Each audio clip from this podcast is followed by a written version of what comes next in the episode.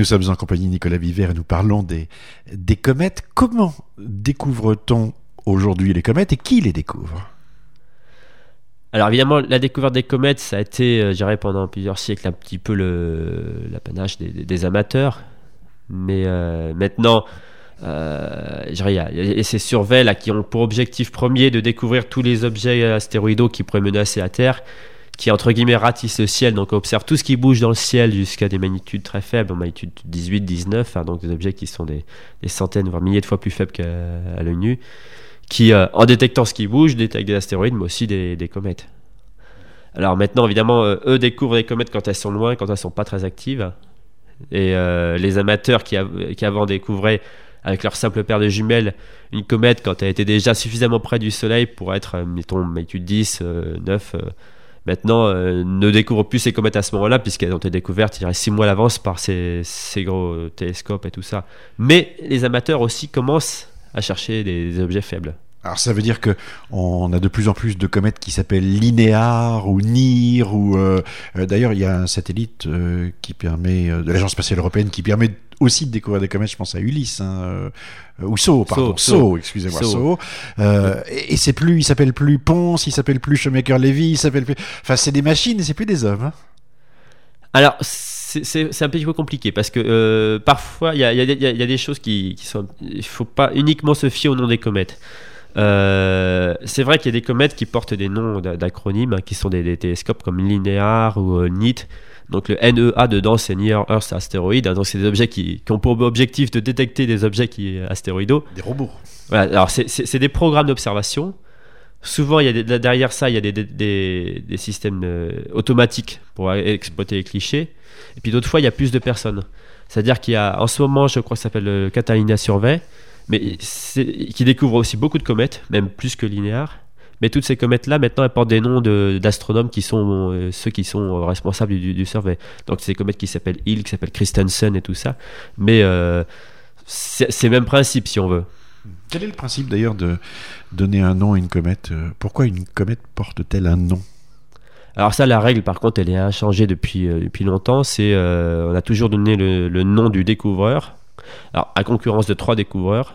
Donc les trois premiers découvreurs, si on peut montrer que les soit qu'ils travaillaient ensemble, soit qu'ils ont découvert indépendamment sans avoir connaissance de la découverte de l'autre, donc de, la comète. Donc il y, a, deux choses. Il y, a un numéro dont en 1995 on a changé un petit peu la règle. Avant il y avait deux numéros, maintenant il n'y en a qu'un seul, qui en fait nous permet de déterminer quand a été découverte la comète. Si on prend un exemple, euh, euh, je sais pas prendre un exemple, mais 2006 P1 qui est la comète McNaught par exemple 2006, c'était l'année de la découverte.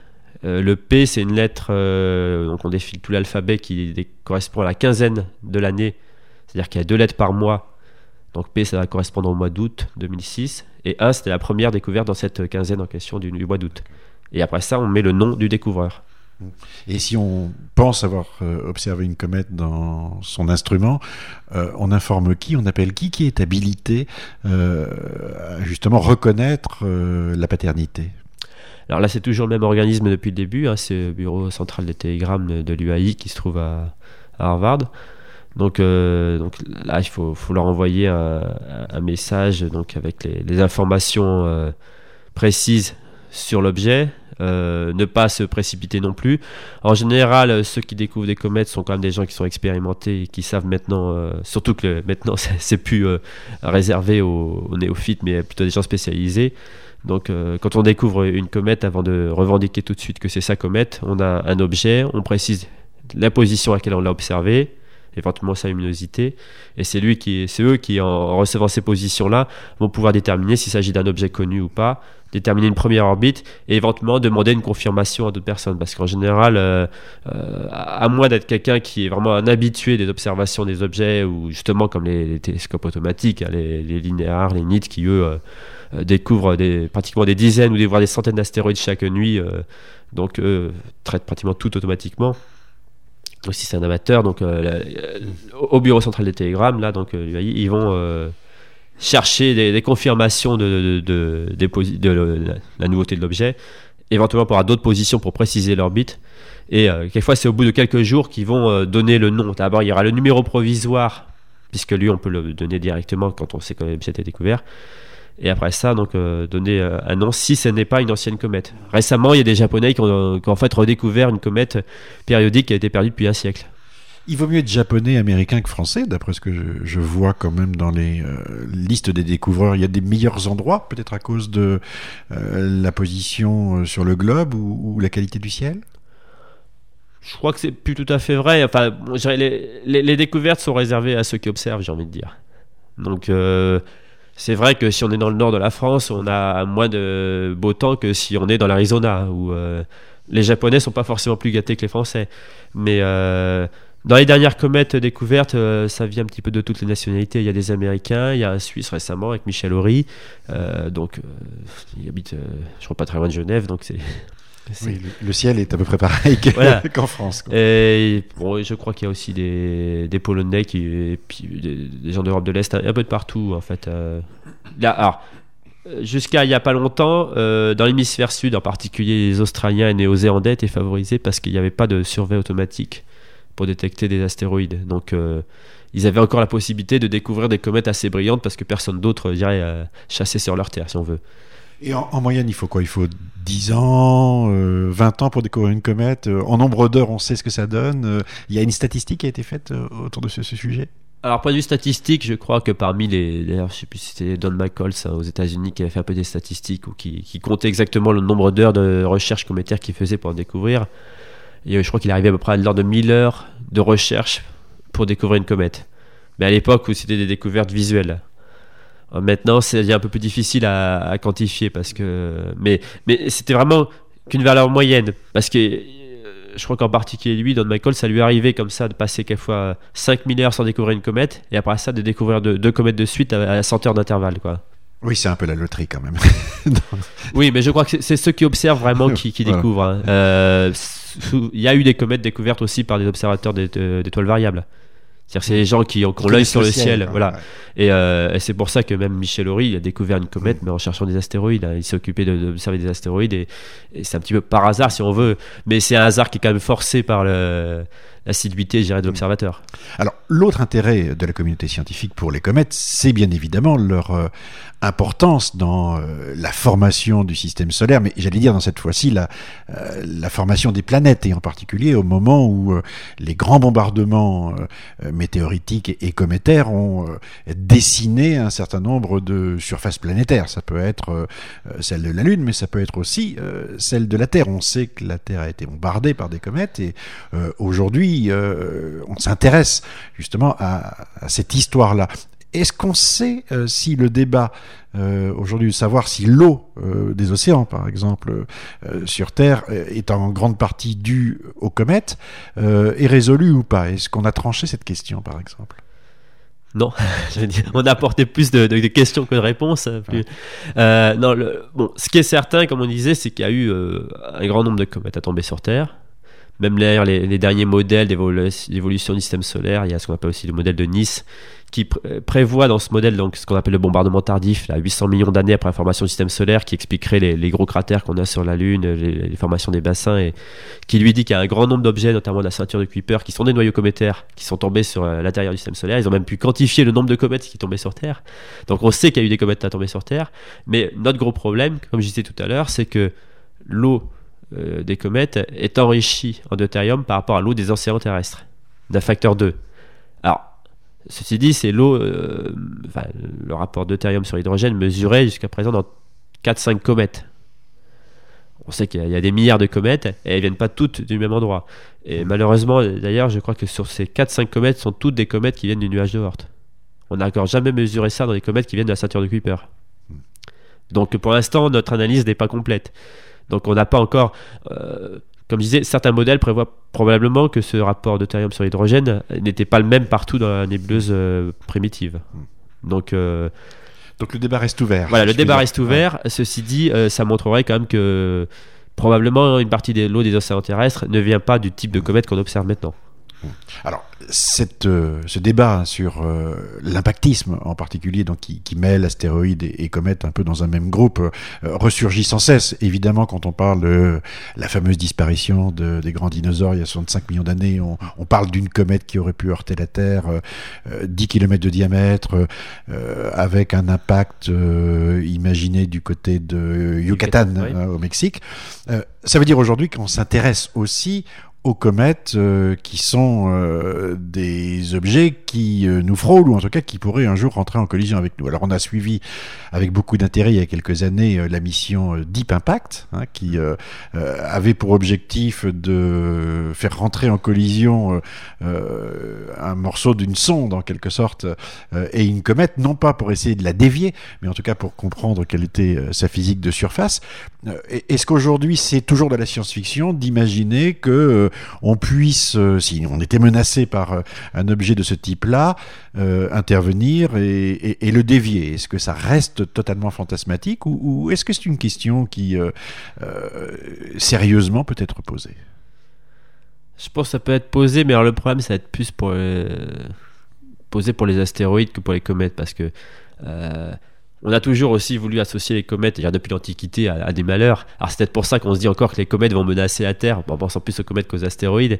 Mais alors le problème, comme je disais, c'est que les comètes, euh, même si maintenant on les découvre plus longtemps à l'avance, euh, probablement surtout une comète qui vient du nuage de Oort, euh, on, qu'on découvre tardivement, ça sera trop tard pour euh, faire quelque chose avant qu'elle arrive sur Terre. Ça, prendra plus de temps d'aller sur la comète pour la dévier que, qu'il en faudra pour qu'elle arrive. Par contre, bon, c'est les astéroïdes dont on connaît à longtemps l'avance la trajectoire. Là, il se pose la question évidemment de euh, comment les dévier. Alors, donc la comète, ça sert à rien parce qu'une fois qu'on a... c'est pas, pas forcément que ça sert à rien parce que dans ces astéroïdes, il existe peut-être des comètes éteintes et puis des comètes aussi de, de qu'on appelle la famille de Jupiter, là, mmh. qui viennent de, de, la ceinture de Kuiper initialement et qui euh, ont des orbites assez courtes. Euh, ce qui n'est pas inutile, je dirais, par rapport peut-être à la mission Deep Impact, c'est que c'est une mission qui nous permet de connaître un petit peu mieux la nature du matériau et la fragilité. Parce que le problème, c'est si on veut dévier un objet, c'est comment le faire. Il faut pas s'y prendre n'importe comment parce que si on ne fait que fragmenter l'objet, c'est-à-dire qu'on avait au départ un noyau de 10 km et puis on se retrouve avec 1000 morceaux de 1 km, euh, on va tout prendre dans la figure et on sera incapable de les arrêter tous quoi. Mm.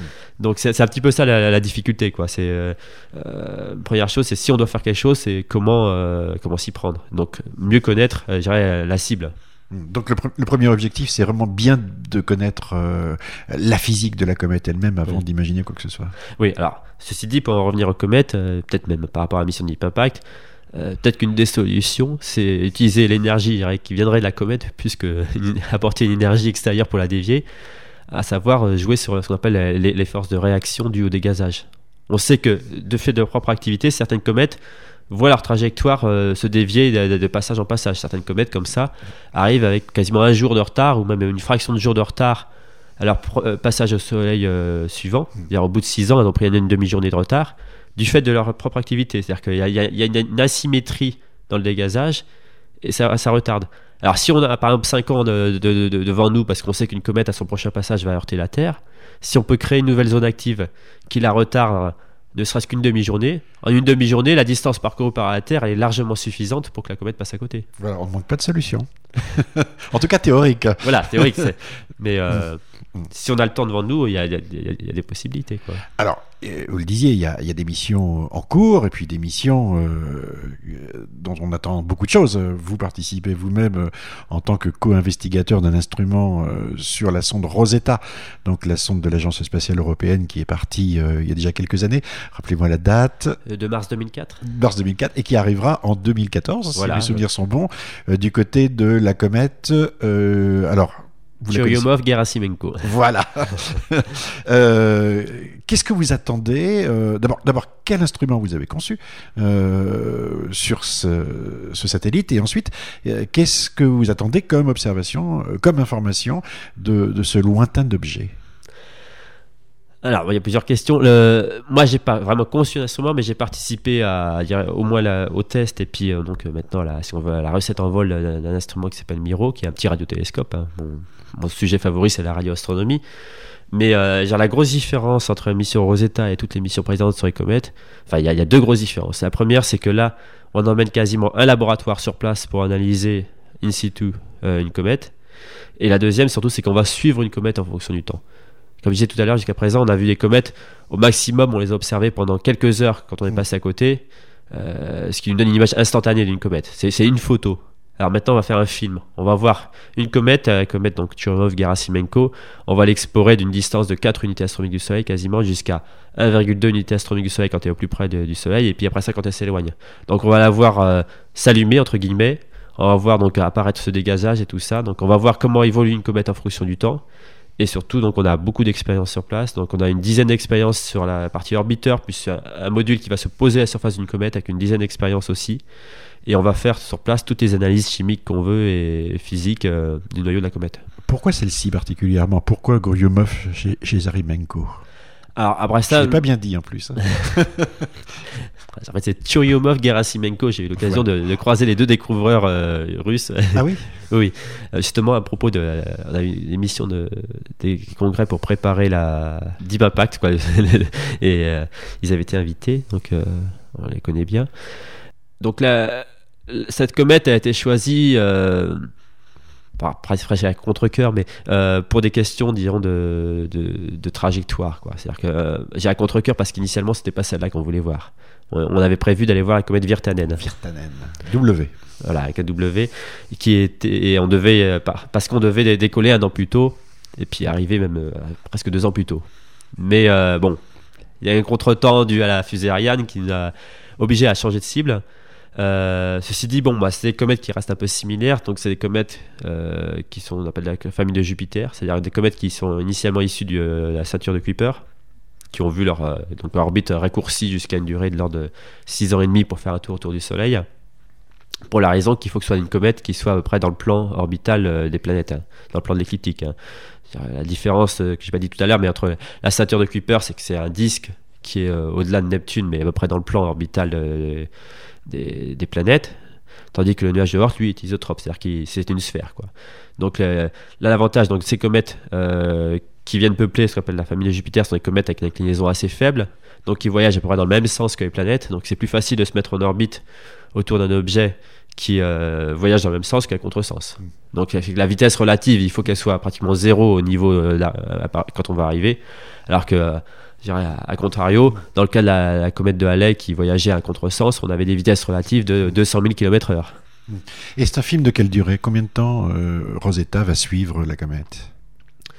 Alors, ce qui est prévu exactement, c'est donc euh, la, la- première euh, phase d'exploration de la comète va débuter autour d'août 2014. Quand on sera à quelques centaines de kilomètres, on commencera à faire une cartographie. Quoi. On va l'approcher progressivement. On fait une correction de trajectoire vers mai 2014 pour être vraiment à peu près à la même vitesse que la comète et se mettre plus ou moins en orbite. Mais on a une gravité très faible, donc on va plutôt suivre la comète.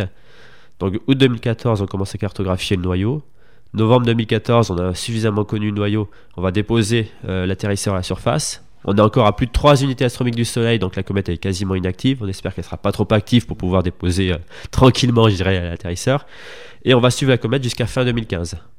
Donc ça va nous faire euh, un an et demi pratiquement de suivi de la comète si euh, tout se passe bien. Parce qu'il faut pas oublier que c'est un objet actif, hein, c'est pas un objet inerte comme un astéroïde, donc euh, près du passage euh, au plus près du Soleil, euh, il faudra faire attention. Et en attendant 2014, évidemment, vous êtes en vacances. Alors pas tout à fait, parce qu'il faut préparer les choses, et puis on, on a, je dirais, des, des répétitions, si on veut, avec des, des survols en, en cours de route. Donc là, en septembre dernier, on a survolé l'astéroïde Steins. Donc euh, on fait un petit peu de, de, des sciences. hein. Bon, pour ceux qui s'intéressent donc aux vestiges de la formation du système solaire, il existe aussi des astéroïdes. Pas aussi passionnants euh, que les comètes, mais Évidemment. mais euh, on va survoler un autre astéroïde euh, bah, d'ici un peu plus d'un an, qui est l'astéroïde de Lutetia, là, euh, 10 juillet 2010, qui lui a l'avantage, alors c'est un gros astéroïde, hein, contrairement aux petits astéroïdes qu'on a observés jusqu'à présent, mais d'avoir ce qu'on appelle un type un peu plus, plus primitif, c'est-à-dire c'est un objet qui est probablement plus riche en éléments légers, en, carboné, en éléments carbonés, que Steins, qui est plutôt un astéroïde de type euh, euh, rocheux et voire métallique. hein. Ramener du matériau, c'est essentiel. Ramener un morceau de, de, de comète, c'est vraiment. On, on ferait des choses vraiment différentes que euh, simplement de l'observer à, à distance ou en radio. Euh, on aurait besoin de cela. Alors c'est complémentaire parce que bon, on a déjà ramené, si on veut, avec la mission Stardust, quelques milligrammes maximum, voire microgrammes de, de poussière cométaire. Euh, la difficulté euh, pour le matériau cométaire, c'est d'en ramener, c'est de le conserver. L- Là, en l'occurrence, on avait uniquement des grains qui avaient été chauffés par l'impact sur le, le collecteur. Donc euh, on n'a absolument aucune information sur la phase gazeuse, enfin phase glace même. Si on veut ramener un gros morceau de, comète, il y a des projets de mission du côté mm. d'ailleurs de la NASA de ramener jusqu'à 1 kg de matériaux cométaires prélevé sur place. Ça pose beaucoup de questions. Faut savoir, est-ce qu'on va la ramener Est-ce qu'il faut prévoir un système cryogénique pour le conserver à une température de moins 100, moins 200 degrés? Et évidemment, après ça, si on peut avoir ça dans le laboratoire, on fera des tas d'analyses. Il nous suffit de quelques grammes pour mesurer tous les rapports isotopiques dont je parlais tout à l'heure. Alors, l'option de Rosetta, c'est différente. C'est on envoie le laboratoire sur place. On y a même des microscopes dans Rosetta pour, euh, par exemple, euh, prendre des images des grains de, comètes. Il y, a, tout ce qu'il faut pour analyser la composition chimique. Et euh, pour l'instant, c'est plus simple d'envoyer le, laboratoire sur place que ramener les échantillons au laboratoire terrestre. Est-ce que les étoiles filantes, dont on sait qu'elles sont des poussières de comètes, quand elles sont identifiées euh, appartenant euh, à telle comète qui est passée à tel moment. Euh, est-ce que leur observation vous donne des informations sur la nature de la comète, puisque lorsque la poussière se désintègre, elle a une signature oui, mais je crois pas qu'on ait beaucoup d'informations. On a essayé justement avec un collègue de, détecter quelques molécules. Euh, on pensait surtout à CN, qui est en fait, euh, enfin, qui est en fait qui est radical, qui, vient de la molécule l'acide cyanhydrique HCN qu'on détecte avec Comet. Mais euh, je crois pas qu'on ait euh, d'observation positive de, composition. En général, le problème c'est quand on observe une étoile filante, un grain qui euh, probablement n'est qu'un résidu sec, c'est-à-dire qu'il n'y a plus de, glace, plus de matériaux volatiles euh, qui tombe dans l'atmosphère de la Terre, il, va brûler et ce qu'on va surtout voir c'est l'émission des molécules de l'atmosphère terrestre qui sont chauffées par le grain. Je ne peux pas conclure cet entretien, Nicolas Biver, sans vous demander à quand la prochaine grande comète Faut-il se préparer dès maintenant au grand spectacle Est-ce qu'on a des éléments euh, d'information qui nous disent dans 5 ans, dans 10 ans, euh, attention, euh, il y a un grand spectacle ou finalement ça peut arriver demain? Alors moi je vais vous dire, si vous me demandez de prévoir la météo à 5 ans ou 10 ans, je pourrais pas être plus précis. je demande à un climatologue, pas la météo, mais non, alors, la tendance. Voilà, on, on, sait, ce qui est précis dans les comètes, c'est les trajectoires. Enfin, c'est assez précis, c'est-à-dire qu'on sait où vont être les comètes, enfin qu'on connaît actuellement dans 10 ans, dans 50 ans, dans, dans un siècle et tout ça. Donc, euh, si je vous dis, bon, si on veut des comètes spectaculaires qui passent près de la Terre, par exemple, il y a une comète qui peut être intéressante, c'est une comète périodique qui va passer en octobre 2010 à un dixième d'unité astronomique de la Terre, qui est la comète Hartley 2, qui devrait, si elle est aussi brillante que lors de ses précédents passages, atteindre la magnitude 3 4 où elle sera visible à l'œil nu. Alors c'est d'autant plus intéressant parce qu'on en a parlé un petit peu, parce qu'elle va être survolée par la, la ce qui reste de la mission Deep Impact. Le module de survol va survoler cette comète-là à ce moment-là.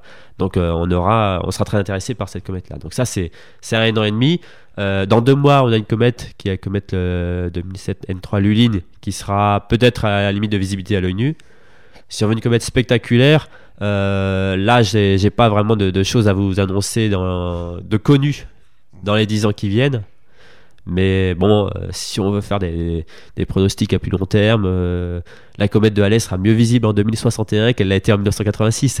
Bon, parfait. Alors donc rendez-vous en 2061.